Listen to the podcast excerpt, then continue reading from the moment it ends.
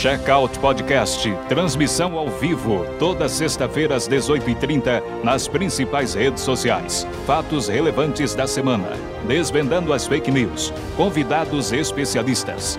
Checkout Podcast, com William Caetano e convidados. Sextou, minha gente! Mais uma vez, uma sexta-feira aqui para fazer o dia de checar aquilo que aconteceu na semana, verificar lá as fake news e também sempre aquele bom papo com um especialista sobre um determinado assunto. E você que está nos acompanhando aí pelo YouTube, peço a você que compartilhe com sua rede de amigos. Faça chegar aí o Checkout Podcast. Nessa sexta-feira eu tenho um convidado que já esteve aqui, é, um convidado em dose dupla, já que está novamente aqui no Checkout Podcast, que é o meu amigo Dr. Ribamar Maronese. Que prazer e alegria ter você mais uma vez aqui no Checkout Podcast. Professor William, inicialmente uma boa tarde a todos, todos aqui da sua equipe, é, todos que estão nos ouvindo nesse momento, nos assistindo nas redes sociais, acompanhando. E agradeço imensamente, muito feliz de estar aqui pela segunda vez, né, conversando com vocês. E estou muito ansioso aí para a gente discutir sobre as fake news do momento, os fatos da semana e esperamos aí contribuir ao vivo aqui com você, que é sempre uma companhia muito agradável. É muito, nada, muito obrigado. É você que é. Vamos lá então. Essa semana pegando fogo, vários acontecimentos, acontecimentos e várias coisas aí que realmente chamam atenção. E o que, que é que te chamou a atenção, doutor Ribamar, nessa semana? Olha, William, é, falar de Covid parece que ficou um modismo até muitas vezes uhum. irritante. Sempre tem notícia ruim. Eu quis trazer uma notícia boa sobre Sim. o Covid. Eu acho que o fato da semana que eu quis trazer é sobre a redução dos casos de Covid. Tem um alento, tem um, um horizonte está uhum. tá se desenhando, né? Então, é, são alguns números que eu quis trazer do Paraná uhum. e, e números de vacinação no Brasil. Olha só, eu, colo... eu peguei os gráficos que são informações oficiais, uhum. e o número de casos novos no Paraná, é, considerando o pico que a gente teve dessa terceira onda, que foi por volta do dia 16 de junho, e comparando com 7 de julho, que é o último dado informado, nós tivemos uma redução de 46% de casos novos. É uma redução considerável. E quando a gente analisa as novas mortes, que infelizmente ainda estão ocorrendo devido ao Covid, mas de 18 de junho, quando foi o pico de uhum. óbitos no Paraná, dessa terceira onda, comparando com 7 de julho, uma redução de praticamente 70%. Uhum. Isso está sendo sentido também no município de Apucarana. Nós que acompanhamos uhum. de perto a rotina do hospital, conversando com profissionais de saúde, a gente também sentiu que houve essa redução. E quando a gente é, acompanha o número de vacinação no Brasil, e que fique bem claro que a pessoa é considerada imune quando recebe as duas doses de vacina. Então, aquela completamente vacinada. Está vacinado por completo. Exatamente. Então, D1, é... que eles estão dizendo D1 e D2. Exato, exatamente, William.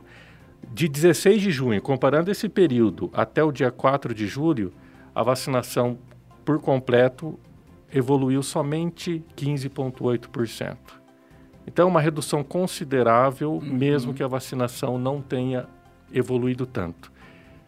A vacinação é muito importante. Muito. Eu estou imunizado. Eu tomei duas doses da que Coronavac. Benção. Que sortudo, que benção. Que, que, é uma vacina que está também na moda uhum. de, da, da, discussão. Mas o que a gente vê é que a vacina é importante. Temos uhum. aí exemplos é, claros no Brasil, o município de Serrana, Botucatu. Uhum.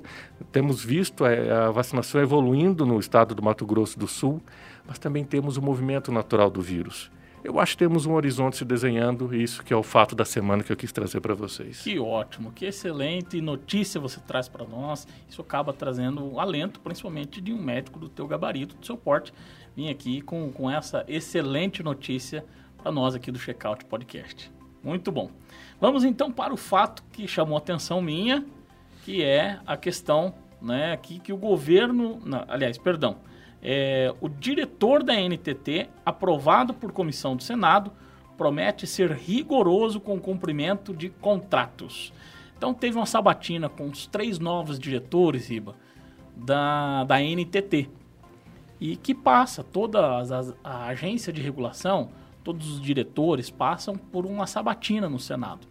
E eu fiquei muito feliz com o depoimento dos três, dizendo que realmente vão fazer esse pente fino, vão pegar os contratos das concessões do governo federal e vão ser rigorosos. Eu espero que sejam mesmo, porque não dá para admitir o que aconteceu aqui no estado do Paraná e outros estados também com concessão do governo federal.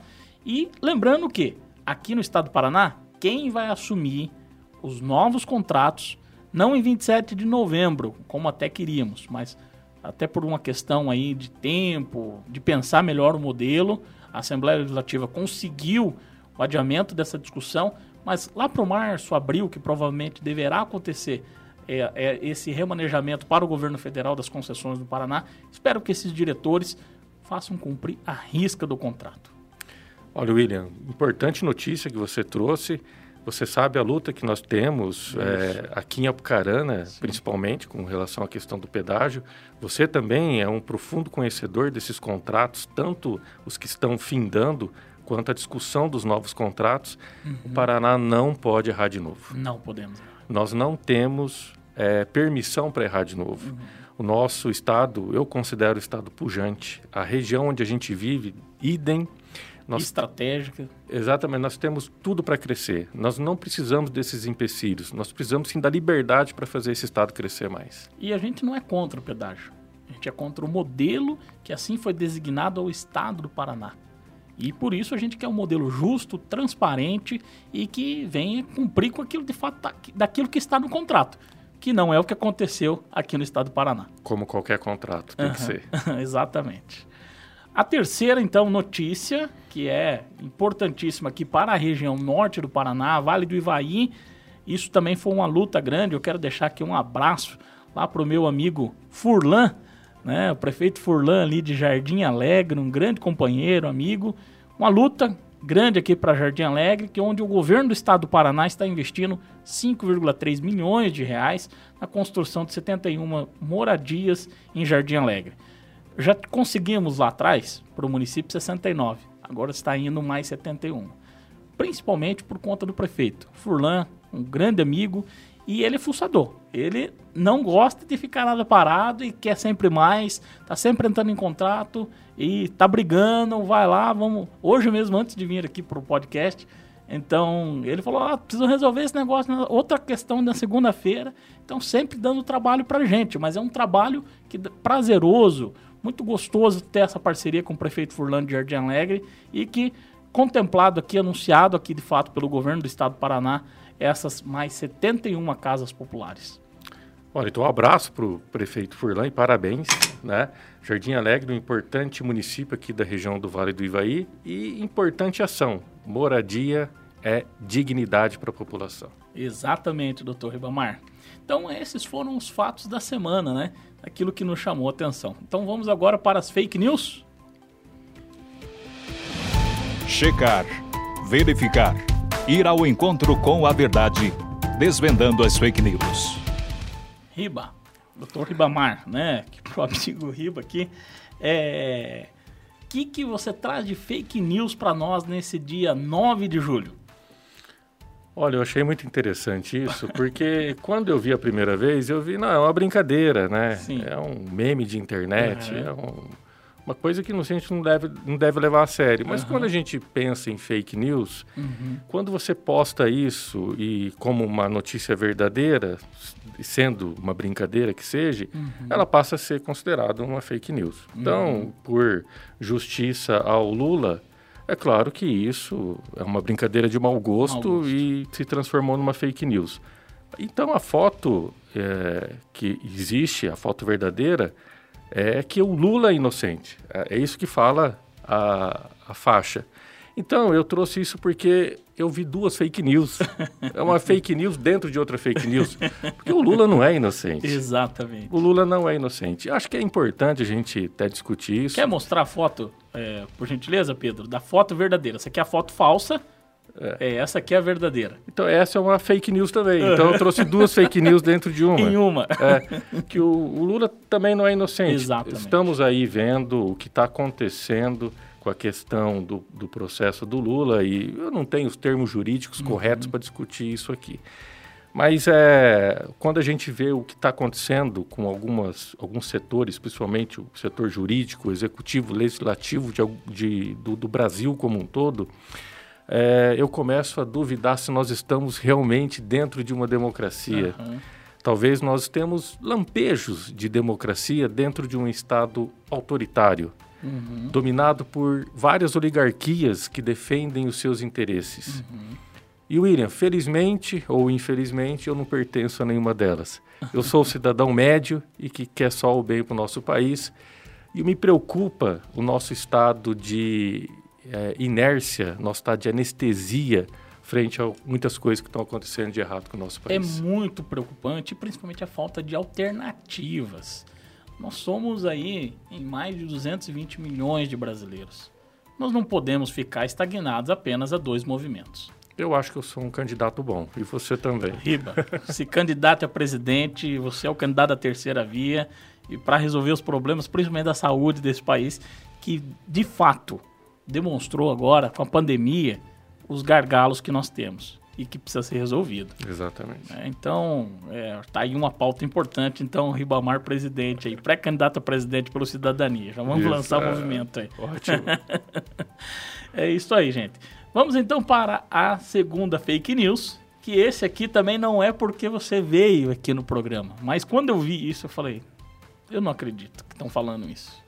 Isso repercutiu no Brasil todo, inclusive disseminou para outros estados, começou no Mato Grosso, na Unimed de Cuiabá, né? Esse cidadão postou nas redes sociais dizendo e vários grupos de WhatsApp também dizendo que a Unimed seria vendida para um grupo de chineses. E a Unimed, onde começou o burburinho, foi em Cuiabá, especificamente, imediatamente lançou uma nota, quando, tornou, quando se tornou algo mais efetivo, lançou uma nota rebatendo essa situação. E que não existe. A Unimed é feita de cooperados, né, de médicos cooperados e profissionais cooperados e tudo mais, que eu acho que você até pode explicar melhor um pouquinho desse funcionamento, mas não é verdade. A Unimed não está sendo vendida. A Unimed continue pujante, como toda e qualquer organização tem acertos, tem alguns erros, como qualquer outra organização, mas tem o respeito da sociedade. É, sem dúvida, uma das melhores é, é, planos de saúde, aí, de cooperativas de saúde, é a Unimed. Tem dado certo, muito resultado, e infelizmente, um cidadão que não tem compromisso com a verdade, que não buscou informações corretas, talvez viu numa lista de, de num grupo de WhatsApp e sai repassando e faz um vídeo que gera mais burburinho ainda. É inadmissível você mexer com instituições e organizações sérias como a Unimed. E aí toma um burburinho nacional de algo que não poderia ter acontecido. Sem dúvida, William. É uma fake news escrachada, né? Uhum. É, primeiro, a Unimed, o sistema Unimed, ele não é uma empresa, ele uhum. é uma uhum. cooperativa, né? Então, ela não é passível de venda, ela não está no mercado para uhum. venda. E ela é formada pelos seus sócios, que são os médicos cooperados. Agora, é, o que tem de verdade nisso? O capital estrangeiro está entrando no país para é, explorar o serviço de saúde. Uhum. Isso realmente está acontecendo. Uhum. E o que eu vejo de fragilidade nisso, até importante o fato Sim. que você trouxe, isso daria uma que discussão. Uhum. É, daria uma discussão para nós ficar, ficarmos aqui o final de semana inteiro. Mas olha só, a Unimed geralmente são é, cooperativas locais. Uhum. E essa, a questão do cooperativismo está muito forte na nossa sociedade, Sim. porque gera valor para o local, para onde uhum. ela está instalada. E a Unimed, como ela, ela vai gerar riqueza para o local, é, é, essa riqueza fica no município, fica na região. Agora imagine um investimento estrangeiro vindo, uhum. se apropriando de recursos do país e remunerando os investidores no, estrangeiros. Uhum. Então, mais uma vez, isso só fortalece o sistema de cooperativismo como um todo e a Unimed está uhum. inserido nesse sistema. Então, a gente tem orgulho de pertencer ao sistema Unimed. Agora, eu estou na diretoria da Unimed. Não é qualquer diretor, é o presidente, é. diretor-presidente da Unimed de Apucarana. Muitos desafios, muitos, Exatamente. claro. Mas uma das coisas que a gente vai priorizar, é claro, é a participação da nossa cooperativa no desenvolvimento social da nossa região. E isso é um preceito que a gente não abre mão. Muito bom. E isso o capital estrangeiro não pensa em fazer. Não, não vai acontecer isso. Não importa se o médico, inclusive, for um médico chinês que consiga se habilitar, um profissional da, da área de saúde se habilitar. Tem todos os critérios e tem tudo mais. Agora, vim com essa aqui, é mais outra. É, fake news. Outra fake news desvendamos aqui no Checkout Podcast. Ótimo. Então, para a terceira fake news aqui da nossa sexta-feira, que também é essa que teve mais uma das muitas e muitas e milhares de fake news durante o processo de pandemia, que foi essa desinformação. E agora, no momento crucial, que é da, das etapas de vacinação, conforme você mesmo mencionou aqui, é, então colocaram essa fake news em vários grupos. Isso aqui eu tirei de um site ainda ativo. O site ainda ativo com essa matéria. Foi descoberto então óxido de grafeno nas vacinas o que torna o vacinado uma espécie de condutor. E aí na matéria, que é muito longa ainda, diz o seguinte, que quando ligar o 5G, o ser humano vai ser puxado e é que somente aqueles que não forem vacinados não serão aí magnetizados e abduzidos. abduzidos aí. Então, gente, é uma brincadeira de mau gosto, de desinformação e de tudo mais, né? Uma cultura de vacinação tem acontecido aí já no país por longos, longas décadas já, né, no Brasil, e isso nada contribui, pelo contrário, só desinforma e traz desalento até mesmo aquelas pessoas que acreditavam, né? Pessoas que inclusive poderiam ter salvas, é, ter, ter, ter, vidas, ter salvado as suas vidas. Eu conheci um caso, inclusive, da cidade de Cambé, o pai começou a acreditar nessas histórias, deixou de tomar vacina Passou um tempinho, não foi tomar no dia dele, passou duas, três semanas. Logo após que era a data dele, infelizmente, veio a óbito. Pior, não foi só ele, foi a esposa dele também. E conversava com o filho, triste, desanimado. Olha, vítima de desinformação.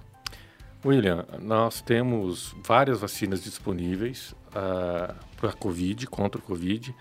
Temos desenvolvidas outras tantas vacinas que uhum. fizeram parte da história da humanidade, uhum. né? É, a vacina contra o Covid, uma vacina emergencial, ela não é a melhor coisa que existe no uhum. mundo, mas é o que temos nesse momento e tem dado resultado é, com relação principalmente a casos graves. Então é claro que nós temos que investir nisso. Agora, eu olhando isso aí, eu tô lembrando, eu passei na porta do banco, apitou mesmo, viu? Acho que eu fui vacinado. Você foi vacinado. É, é as histórias é. que o é. povo conta. é isso aí, minha gente. Então, esses foram os fake news aqui dessa sexta-feira. O tema da semana, com o convidado no Checkout Podcast. Ribamar, doutor Ribamar Maronese, dispenso aqui até a apresentação do seu currículo e tudo mais, que eu posso dizer, atualmente à frente da Unimed de Apucarana, é, recém-eleito, é, empossado, né? Pouco mais de dois meses, três meses, né? 100 dias hoje. 100 dias hoje. Oh, então, um dia comemorativo aqui. Então. Relatório então. de gestão. Olha que interessante, importante, um momento importante, inclusive, e que traz você aqui, que muito nos honra a sua presença, como já disse, né, no outro programa no, e agora também novamente. Mas um tema extremamente importante, porque nós estamos num contexto atual né? E agora a gente já precisa começar a pensar o futuro. Coisas que ano passado ainda acho que a gente não conseguia nem prever. Agora eu acho que a gente já consegue ver aquela pequena luz no túnel sobre a questão da pandemia. Isso. Então, o tema Desafios da Saúde no pós-pandemia com o Dr. Ibamar Maronese. Ótimo, vamos para o embate. É isso aí. Como que você vê o contexto atual, né? Como que nós estamos agora para a gente desenhar o futuro? Olha, William, uh, se eu falar que está acabando, alguém acredita? Olha, eu e você acredito. Nós falamos isso várias vezes. Não, uhum. agora está acabando. Uhum. O, já foi o pico, ou o pico vai ser mês que vem, depois termina. Fizemos várias previsões, mas me parece que está acabando. Uhum. É, eu coloquei no, no, fato da semana uma redução considerável. Uhum. Eu, tô, eu acho que eu acredito que está acabando. Mas olha só o que aconteceu com a nossa sociedade, que, que, que, que aconteceu com nós, nós da, da, da sociedade, com as nossas famílias. Vivemos aí, desde março do ano passado, uma enxurrada de ações governamentais, ações uhum. dentro da sociedade, diante de um vírus que botou o mundo inteiro de joelhos. Uhum. E se eu falar para você agora que teremos aulas presenciais, acho que muita gente vai olhar e falar assim, mas como assim presencial? Dentro da escola? Aula dentro da escola? é um absurdo, é, essa, né? é? Não, não pode isso. E se a gente começar a estender a mão para alguém vai parecer ofensivo demais, né? Uhum. Não, não pode, a gente não pode mais se cumprimentar. Parece que nós fomos condicionados, a pandemia nos condicionou. Uhum. Nós fomos instruídos a fazer isso e talvez vai ser difícil a gente voltar ao que éramos antes. Será que isso é bom? Bem, prova que o ser humano tem condições de ser, sim, passar por aprendizado e ser condicionado a fazer o bem. Uhum. Isso é bom quando a gente analisa a sociedade como um todo. Nós podemos é, fazer isso com a nossa sociedade com relação também, por exemplo, ao meio ambiente. Uhum. Né? Nós podemos investir Sim. nisso e condicionar as pessoas a olharem do modo melhor para o meio ambiente ou olharem para o sofrimento alheio. Tudo uhum. isso a gente pode ter perspectiva boa. Mas o que me preocupa é o condicionamento para as coisas ruins. E aí é uma questão quase filosófica, William, mas será que já não está acontecendo? Será que nós não estamos na alegoria da caverna de Platão? é, talvez a gente precise analisar como um todo a nossa uhum. vida, né, a nossa sociedade e se desfazer das amarras e, e olhar o que tem aí fora. Começar a pensar por si mesmo, buscar informações corretas e aí procurar informações assim. Tem dado o lado A, B, C, D ou E e qual é a minha conclusão, né? Se eu tenho condição de sair realmente encontrar luz, né? Vamos pensar assim, da, da, sair das trevas da caverna, né? Movimento de rebanho é sempre perigoso. Exatamente. Então esse é o cenário atual que se desenha né, diante da pandemia. Né? Me parece um cenário muito otimista. Uhum. Eu mantenho esse otimismo, Ótimo. mesmo que nomeiem novas variantes. Uhum. Eu acho que a questão de cobertura vacinal está avançando muito uhum. é, e a própria imunidade natural, Sim. muitas vezes conseguida com infecções do uhum. vírus, infelizmente. É, eu acho que eu vou manter esse otimismo por algum tempo. Isso é importante. Antes de irmos para a próxima pergunta a você. Quero mandar um abraço aqui para o nosso amigo Moisés Tavares. Tá mandando um salve aí, meus nobres. A Cirlei Vilarde de Arapongas, a sogrinha. Boa noite a ela. Nelson Vilarde também ali, cunhadão. A Laís Fernanda, bom demais aqui colocando. Bruno Nogueira lá de Cruzeiro do Oeste, sempre assíduo aqui. É, a Manuela Pires, também estudante de medicina também. É, a irmã dela esteve aqui com a gente. Gabriel Surek, que é o nosso produtor, né? Não está aqui, mas tá lá correndo é, é, também aqui, vendo aqui a, a, nossa, a nossa live aqui. Aquele que tiver alguma pergunta, pode mandar aqui, que ainda, de repente, o Dr. Ribamar pode responder aqui nesse contexto do pós-pandemia. Se tiver outra pergunta também, de repente aqui, que tiver alcance do Dr. Ribamar, tenho certeza que ele está à disposição para responder. Então, Ribamar, olha, é o seguinte, tá? Passado esse cenário atual né, que nós temos aí de otimismo. Né? Então vamos pensar o futuro. Como é que vai ser agora esse futuro? Haverá mudanças, então, no atendimento né, aos pacientes nesse pós-pandemia? Olha, William, a pergunta é muito interessante. Isso já estava acontecendo antes da pandemia. Legal. A pandemia acelerou essa mudança. Assim como tantos outros setores da sociedade sofreram transformações de forma muito rápida uhum. com a pandemia. A medicina Antes da pandemia, a telemedicina já era incipiente. Muitos, muitas regiões do país já adotavam a telemedicina e isso estava na seara da regulamentação, junto com os uhum. órgãos é, de medicina. Uhum. É, até que ponto pode ir, questão de prontuário, questão de prescrição. Já havia discussão sobre telemedicina.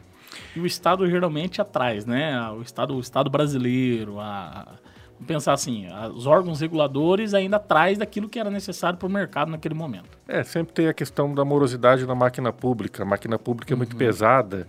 É, o processo poderia ser mais simplificado, mas existia, né? já existia e uhum. foi acelerado muito com essa pandemia. Mas outra questão também é a questão de inteligência artificial uhum. e machine learning dentro da medicina. Olha só.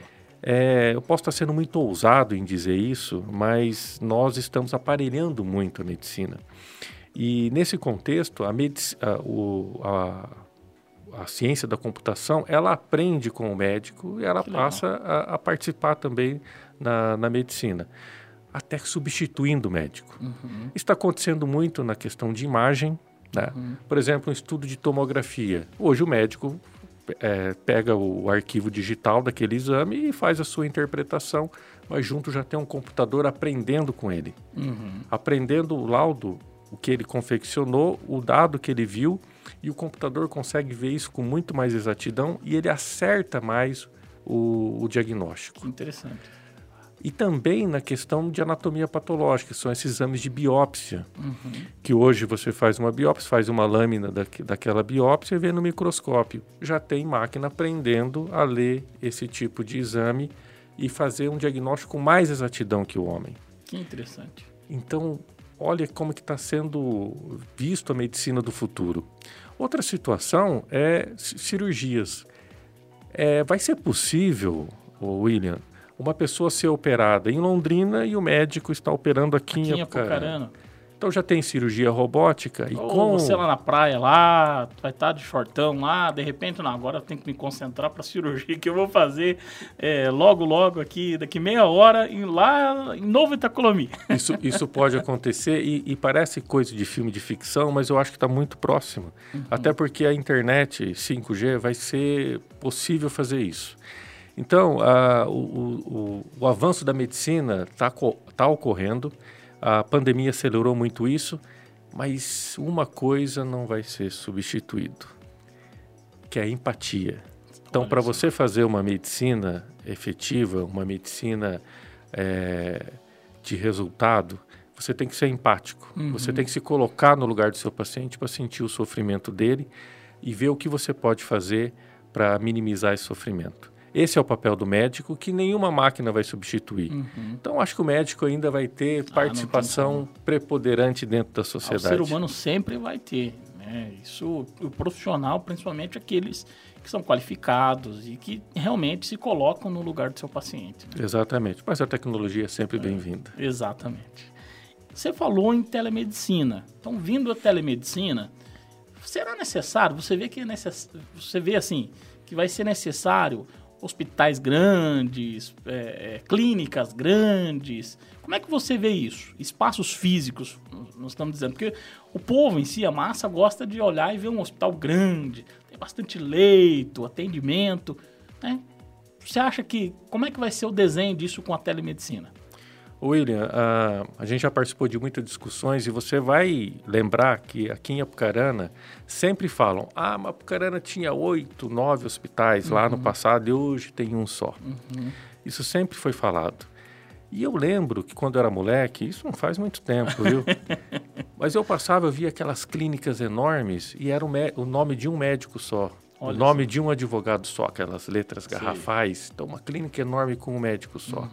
Isso tudo está mudando e não é porque a cidade evoluiu. Não, a gente, nós evoluímos.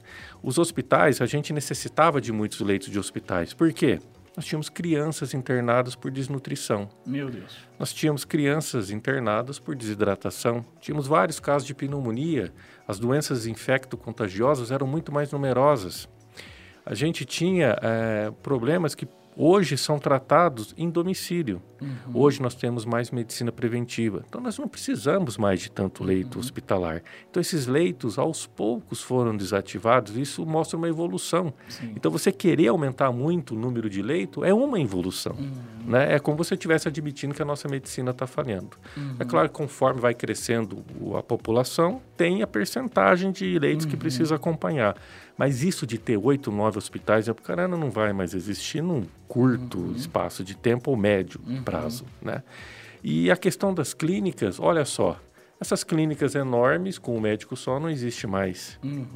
Talvez a telemedicina vai acelerar mais esse processo? Sim, claro. Uhum. Nós estamos aqui na Red Coworking. É um uhum. espaço compartilhado. Vários profissionais podem vir aqui se compartilhar o seu, o seu trabalho, estações de trabalho, as suas ideias. Uhum. E isso também vai acontecer com a medicina, ou já está acontecendo. Espaços compartilhados para, para médicos.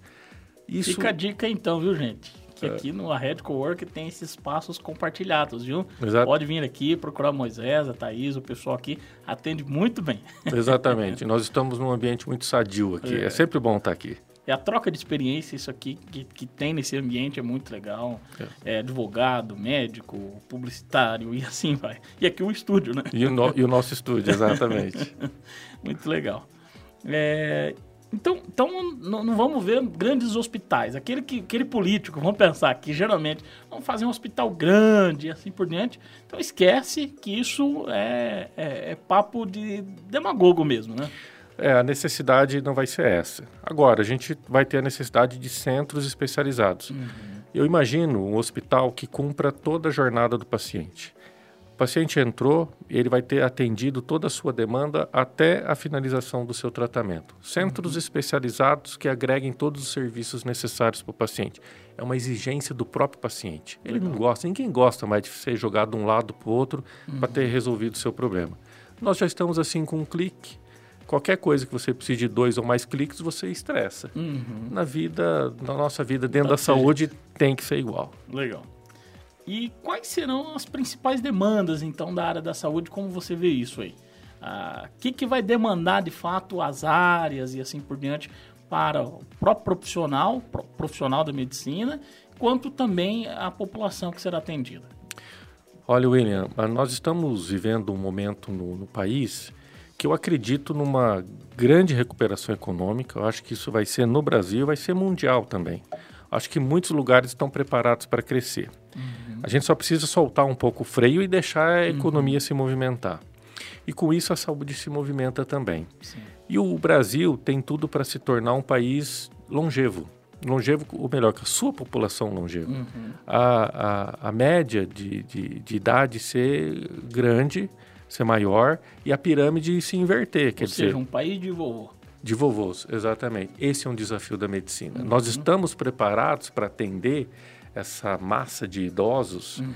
que as pessoas de valor que contribuíram com a sociedade, contribuíram com, com a sua família, e agora elas estão uh, procurando produtos de saúde também. Uhum. Então, quando as pessoas é, ficam mais idosas, mantendo o seu potencial, nós precisamos ter uma estrutura de saúde para atendê-los. E quanto mais a gente vive, aí vem um outro problema: uhum. câncer. Olha então, câncer, é, dentro do, da medicina mundial, já estamos prevendo uma epidemia de câncer, porque as pessoas estão vivendo mais. Agora, o câncer é uma palavra, às vezes, Difícil, até né? irritante, né? É uma sentença. Uhum. Mas a notícia boa é que esses tratamentos estão evoluindo muito.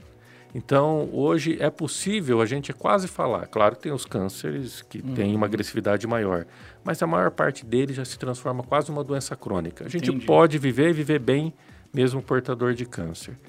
Agora, não posso deixar também de comentar uma outra doença que também vai ser um mal desse século: Opa. depressão. É, essa.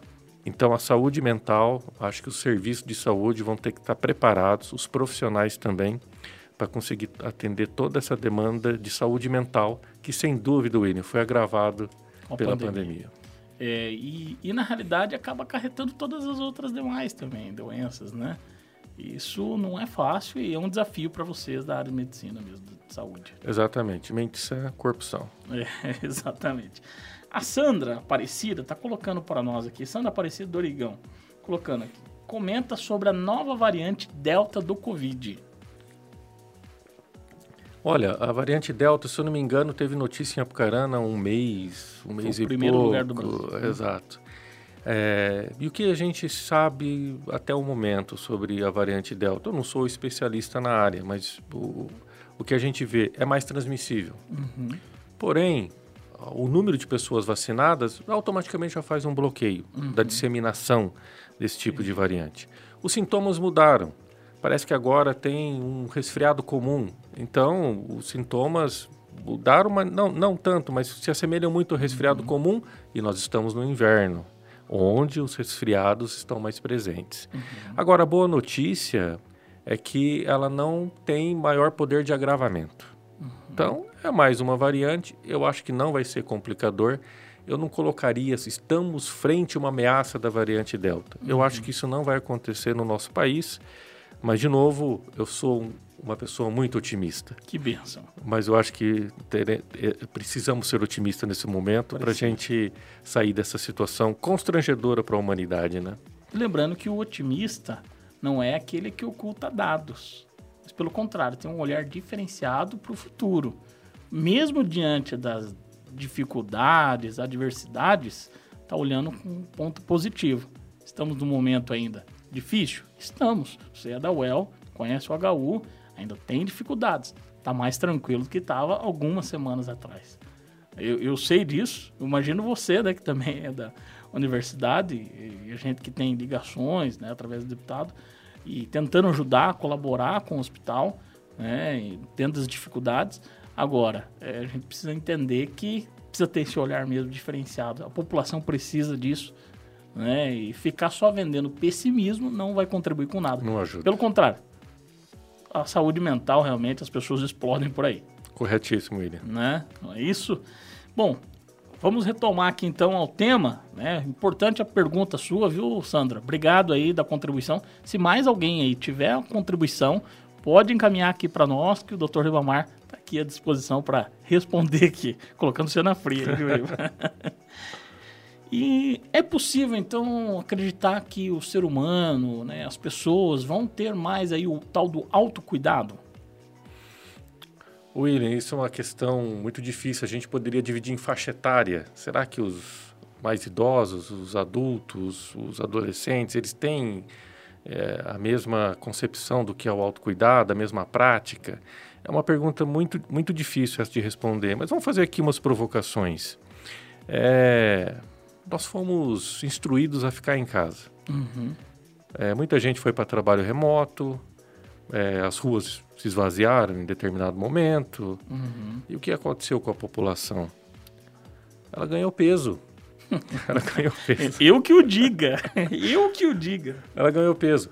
É, eu acho que o, o autocuidado, ele diminuiu, né?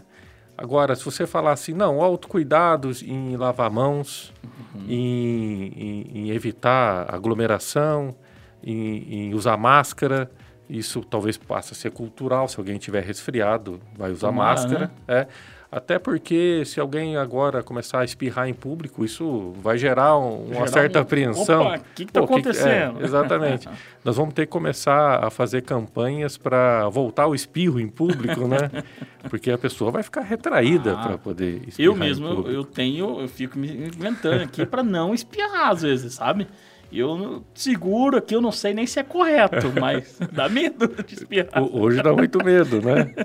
A gente tem, tem saudade daquele espirro e a pessoa fala saúde. Saúde! Né? saúde né? Isso, isso tá, caiu de, de, Os de puxa moda. saco, geralmente, nossa, não precisava nem falar saúde, já sair correndo é. e pegar lenço e tudo mais. Então, eu acho, Iri, que a população em geral, talvez ela, ela se descuidou um pouco na, uhum. durante a pandemia. Agora, um dado interessante.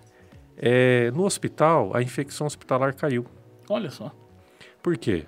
As pessoas lavavam mais as mãos. Se cuidavam mais. As pessoas lavavam mais a mão. Aí eu vou colocar também, eu não posso deixar de colocar, os médicos lav uhum. lavavam mais as mãos, os profissionais de enfermagem, os cuidadores de, uhum. da beira de leito e os próprios acompanhantes de pacientes que estão dentro do hospital, que eles também podem carregar Sim. a infecção para o leite cirúrgico.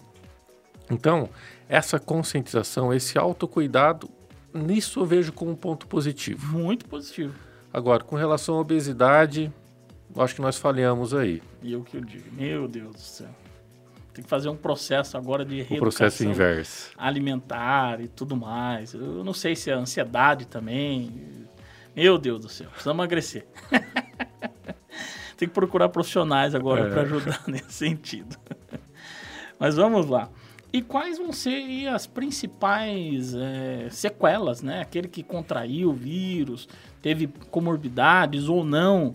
Às vezes tem coisas que estão aparecendo agora, né? Meses depois, até eu li alguma coisa sobre. Quais vão ser essas sequelas do Covid-19 para a população em geral?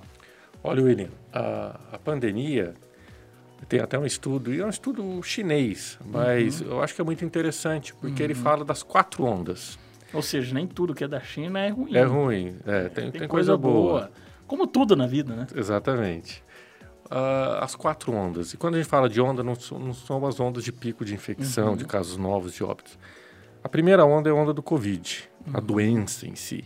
E você viu o que aconteceu. Lotou o hospital, não só no Brasil, o mundo inteiro viu-se diante de vários casos, uma doença totalmente desconhecida, onde a gente teve que aprender durante a pandemia, né? E aprendemos. A medicina conseguiu, com uma certa limitação, mas conseguiu uhum. desenvolver tratamentos, protocolos, atendimento durante a pandemia. Essa é a primeira onda. Só que a gente pensa que o hospital estava só com Covid, uhum. né? Então, onde estão as outras doenças, né? Mas essa é a segunda onda. Não deixamos de ter pessoas infartadas, pessoas com derrame cerebral, pessoas que sofreram fratura, pessoas com cólica de rim, eles continuaram indo Sim. ao hospital. Essa é a segunda onda, porque essa pressão de atendimento hospitalar, e esses casos necessariamente têm que ser atendidos dentro dos hospitais, eles não deixaram de acontecer. Essa é a segunda onda. A terceira onda é preocupante. Olha só. Porque são aqueles casos que estavam compensados de doença crônica. Por exemplo, o diabético, o hipertenso. Ele estava bem, estava tomando a sua medicação, estava fazendo seus exames rotineiramente, consultando seu médico de confiança, os seus profissionais auxiliares. Uhum. Ele estava bem. Aí, de repente, fica em casa. As clínicas, algumas fecharam. Ó, oh, o hospital você nem passa perto. Uhum. Ele ficou sem assistência. Isso que a gente está no, no, dia a dia da medicina, a gente vê os pacientes falando assim: ah, ano passado eu não fiz exame, não. Eu pulei o ano passado. Então, essa é a terceira onda da descompensação desses doentes. Isso vai ser um desafio muito grande para o setor de saúde, porque a pressão desses casos vai chegar. É a terceira onda. E a quarta onda, a quarta onda é interessantíssima, porque são os transtornos mentais. Depressão, ansiedade, até suicídio, espera-se que as taxas aumentem tanto por medo de morrer, é, como também por problemas econômicos, que a pandemia, gerou infelizmente, também. gerou também. Então, essa é a quarta onda que é esperada. É claro que, somado a isso, a gente tem a síndrome pós-Covid. Então, o que a gente tem visto é que as pessoas que saem do hospital, que tiveram um quadro grave de Covid, infelizmente, estão recuperadas, muito bom isso, porém necessitam de cuidados também, porque tem sequelas, sequelas uhum. respiratórias, sequelas hematológicas com problemas de coagulação, sequelas cardíacas, a gente vê casos aí de arritmia, e é também o transtorno mental, que inclui ansiedade. 40% das Meu pessoas Deus. que passaram pelo Covid desenvolvem problemas de ansiedade. Perda de memória também é uma coisa muito relatada. Então, nós estamos com esses, digamos, problemas uhum. para enfrentar agora no pós-Covid. Agora, temos que estar preparado para isso. Já passamos por tantas, acho que vamos. Que é, desafios, hein? Vamos conseguir também transpor esse obstáculo. É, eu particularmente, você acha que o sistema está preparado para enfrentar isso? E isso vai demandar investimentos do setor público, do setor privado né, no setor vai continuar ainda, então, tendo que investir mais ainda em saúde. Porque realmente abriu-se o orçamento para a saúde, tanto a nível municipal, estadual e federal. Sabemos disso. Mas será que vai continuar? E, e, e esses investimentos, como é que você vê? Olha, William, é, falou-se muito que durante esse período do auge da pandemia gastou-se menos com saúde, porque, que nem a gente falou, Sim. as pessoas deixaram de procurar o serviço de saúde. Uhum. Mas agora, esses essa pressão dos casos descompensados, a terceira uhum. onda, mais o represamento dos atendimentos, isso vai fazer uma pressão muito forte no sistema de saúde, tanto público quanto privado. O desafio é muito grande. O desafio é muito grande. É, vai precisar de muito dinheiro? Sem dúvida. A saúde é muito cara. A uhum. inflação médica é muito alta no nosso país. Vai precisar de muito dinheiro. Porém, eu acho que o desafio maior chama-se gestão nós vamos ter que ter um olhar muito forte para aprimoramento de gestão. Você sabe que eu fui secretário de Sim. saúde aqui no município de Apucarana, Sim. lá nos anos do, de 2005 a 2009. Excelente. Foi uma e, experiência. uma, uma experiência muito boa, marcante. Uhum. É, mas eu lembro que uma vez, até num discurso de uma inauguração, eu coloquei: sabe quem que é o melhor secretário de saúde? Vamos colocar do serviço público agora um pouco. O melhor secretário de saúde é o motorista de ambulância. Uhum. E qual que é o melhor investimento que o município pequeno pode fazer? Uma ambulância nova. Porque aí você tem algum, alguém doente, você bota dentro da ambulância e leva para o município vizinho. Uhum. Pronto, você resolveu o problema. E você uhum. deu o problema para aquele que precisa fazer realmente a gestão do serviço de saúde. Então, acho que o desafio muito grande, tanto do serviço público quanto da saúde suplementar, da saúde privada, chama-se gestão. Gerir me melhor o recurso que tem. Uhum. A gente vê muito prefeito ainda falando: ah, eu disponibilizei mil consultas, eu uhum. disponibilizei três mil exames. Isso vai acabar. Não adianta só o quantitativo. Agora você vai ter que falar: eu disponibilizei mil consultas para mil pacientes que resolveram os seus problemas. Eu disponibilizei tantos exames que curaram tantas pessoas. Você tem que ter parâmetro de qualidade. Mesmo no serviço público, que antes muita gente imaginava que, que uh, a gente falava, ah, é o que tem. Uhum. Contente com o que tem porque tem. É o que tem. Hoje não. Hoje, uh, as pessoas, mesmo no serviço público, estão exigindo mais qualidade. E isso é bom. Sim, isso é bom. Sim. Isso faz com que desperte o sentimento de que precisa ter gestão. Isso é, é uma pressão, uma força motriz que vai melhorar muito na, na gestão do serviço. Então, a população, mesmo no serviço público, está procurando gestão. Quantas pessoas você conhece que falaram assim: ah, eu procurei três médicos para poder resolver o meu problema? Ou dois ou três exames diferentes. Uhum porque as pessoas estão buscando por qualidade. Elas não se contentam mais com serviços de má qualidade. Isso, Isso é eu acho importante. que nós estamos avançando bastante.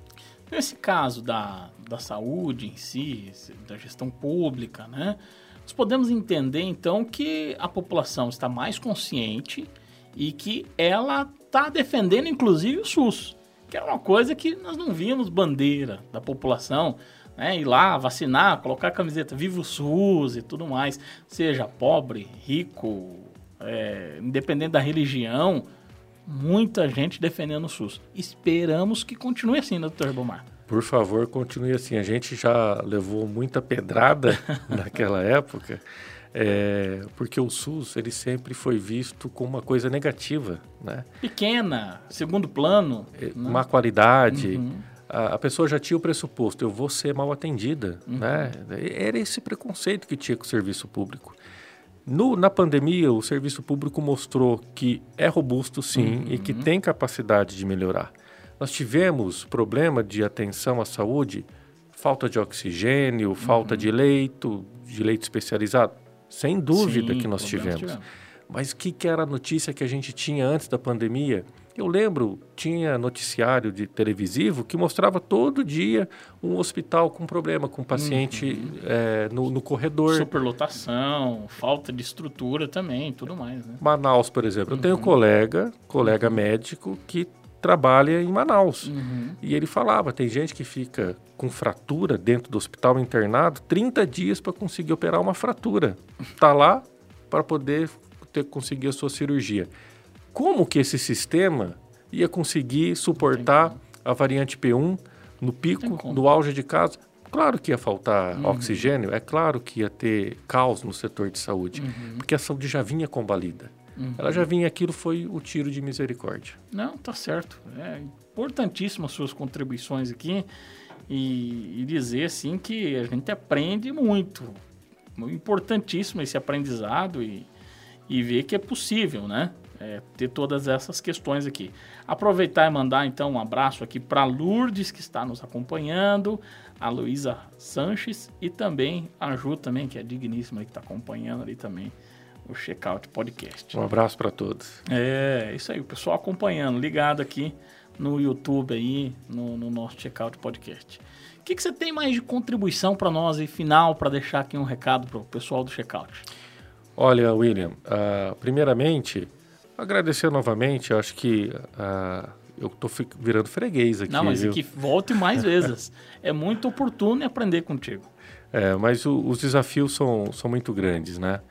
É, agora eu vou sair de entrevistado para entrevistador, né, professor? é, você é professor, né? É, convive aí com o sistema educacional. Uhum. É, será que nós tivemos um lapso na educação, principalmente dos nossos jovens, crianças também, uhum. devido ao ensino remoto? Já vou fazer uma pergunta dentro da pergunta. Nós estávamos preparados para o ensino remoto? Já vou colocar uma outra situação vendo um programa sobre golpe, até um programa uh, de TV que fala muito sobre golpe, uhum. E os principais golpes agora são na internet. E está evoluindo muito a, a, questão de proteção do golpe. E uhum. o especialista falou assim: ó, essa senha de, de, de, de, de dígitos, uhum. de números, de letras, isso tem que acabar. Uhum. Porque todos os computadores agora já estão preparados para ter a câmera. Fácil. É. Então, é que antes não tinha. E, e demorou para a gente conseguir isso. Uhum. É, muitas pessoas não conseguiam nem adquirir câmera naquele momento Sim. e ficaram praticamente excluídas de ensino remoto. Você, como professor, você acredita que nós podemos ter um lapso no nosso sistema educacional? E como que isso a gente pode amenizar com o tempo? Olha, eu acho que vai ter muito, teve um lapso grande, né? Até porque o sistema também não estava nem preparado para isso. Os professores não estavam preparados, se viraram nos 30, muita gente tendo que se adaptar, aprender, se reinventar profissionalmente, mas também os alunos. Vários relatos o seguinte, do bom aluno presencialmente se tornou um mau aluno, e vários relatos também o seguinte, dizendo que vários outros alunos que eram péssimos alunos em sala de aula, no ensino remoto se tornaram excelentes alunos. Então eu acredito que esse sistema também meio que híbrido deve ficar. Eu acho que o aluno também poderá ter essa liberdade, principalmente acho que no ensino superior, talvez no ensino médio, né, que tenha, tenha mais essa condição. Eu acredito que é possível fazer esse misto e com qualidade, porque agora vem sim uma expertise, agora vem a cobrança em cima dos profissionais de educação e recuperar muitas coisas que foram perdidas aí colocar em um ano e meio, né, de educação né, em meia boca, né, nesse meio funcionamento e que os professores realmente foram muito, muitos aí conseguiram dar o melhor de si, mas era o que tinha para o momento também. Então, é, acredito eu que nós vamos ter que repensar também muitas coisas para a educação. É, muito bem colocado, até porque a gente discutiu é, essa questão da telemedicina, ela avançou durante uhum. a pandemia. É, a questão do ensino, é, eu acho que vai dar um salto agora. Uhum. A gente vai ter que recuperar esse tempo perdido, vai. mas agora parece que nós estamos Começa preparados. Estamos preparados para manter essa tecnologia. Né? É muito interessante isso. E também, então, a pandemia veio para nos ensinar também. E né? ajudar em outras coisas, né? Em várias outras áreas. Eu acho que nós aprendemos muito com a pandemia, Riba. Você imagina alguém fazendo reunião presencial ah, agora que nós temos? Não precisa, nem é necessário mais. E para conferência, né, no pessoal do estudante do, do, do, ensino superior, né, os acadêmicos lá, claro que pode ser motivo, né, para ir lá no congresso lá no Nordeste e tal, né, é motivo. Mas não tem necessidade, pode fazer isso de forma remota hoje. Vai acabar o turismo de, de turismo de congresso, isso. né? Isso. É, isso vai, é coisas Dá vão fazer mudar. no sistema híbrido. Quem não tem condição, por exemplo, eu achava uma besteira, por exemplo. O aluno, vamos pensar, quebrou a perna, né, o pé. Ele pegava um atestado, não precisava ir para a faculdade lá durante 30 dias, sei lá, o tempo do atestado ali. Agora ele pode muito bem ficar na casa dele, vendo a aula, mesma forma ele não precisa sair de casa mais. Ele pode ficar lá. Então, acho que isso vai ajudar muito o trabalho, acho que vai se tornar, inclusive, mais eficiente para esses casos, inclusive. Não tem necessidade de você estar presencialmente. Se você puder estar presencialmente, é muito bom. Agora, se tiver um compromisso ou outro, uma vez ou outra, você pode adequar, ter um percentual de presença de forma remota. É, até o trabalho remoto em algumas empresas está sendo adotado como é, com o intuito de aumentar a produção do Exatamente. colaborador. Inclusive vários escritórios físicos na cidade, por exemplo, de São Paulo, Londrina, os grandes centros e médios centros, tem também aí sofrido com a questão imobiliária, porque assim, não precisa mais de grandes espaços para ter lá os escritórios de advocacia, de contábil, administrativo, telemarketing e assim por diante. Então, não será mais necessário, é, sendo que você pode trabalhar em casa e, de repente, uma vez por semana, duas vezes por semana, ir para a empresa.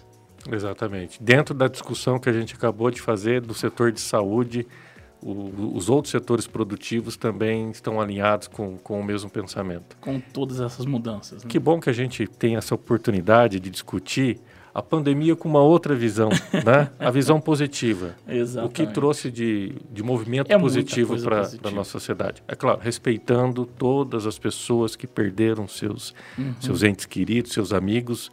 Que é. isso é grande tristeza, quase 530 mil pessoas. É, aí. Talvez uma consequência muito ruim da é. pandemia, claro. A gente respeita tudo isso, isso. mas aqui a gente está aqui, é claro, para fazer todas essas análises e os aspectos positivos que a é. nossa sociedade evoluiu com a pandemia. Excelente. Exatamente, exatamente isso. Bom, professor Júnior Romão, que acabou de ser reeleito ali para o Colégio Vale do Saber, está aqui. Adriana Sola, é, também aqui presente. Se não me engano, a Adriana Sola é um grande amigo meu de Londrina ali, que ajudou também no movimento ali da PR445, mas é que ele utiliza o celular da esposa, né, o Elinilson.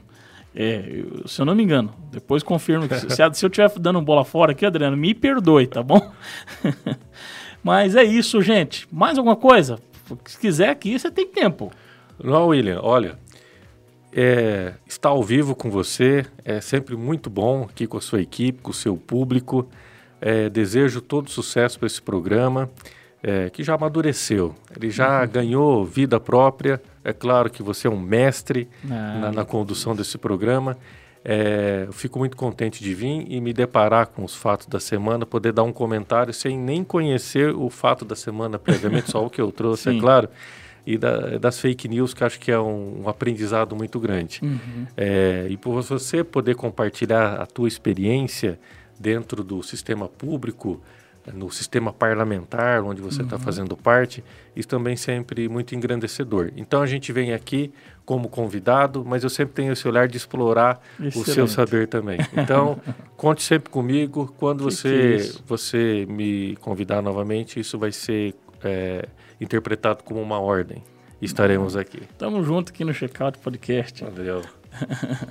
Pessoal, muito boa noite a você. Compartilhe, faça chegar a sua rede de amigos aí o Checkout. Se você gostou, compartilhe lá. Fala, olha, o Dr. Ribamar deu dicas preciosíssimas aí para o futuro. Então, vamos aproveitar aí o conhecimento, a expertise desse grande profissional. Grande abraço a você, excelente final de semana e até sexta-feira que vem com o 15º episódio do Checkout Podcast. Um grande abraço! Este foi mais um Checkout Podcast com William Caetano. De volta na próxima sexta-feira, às 18h30.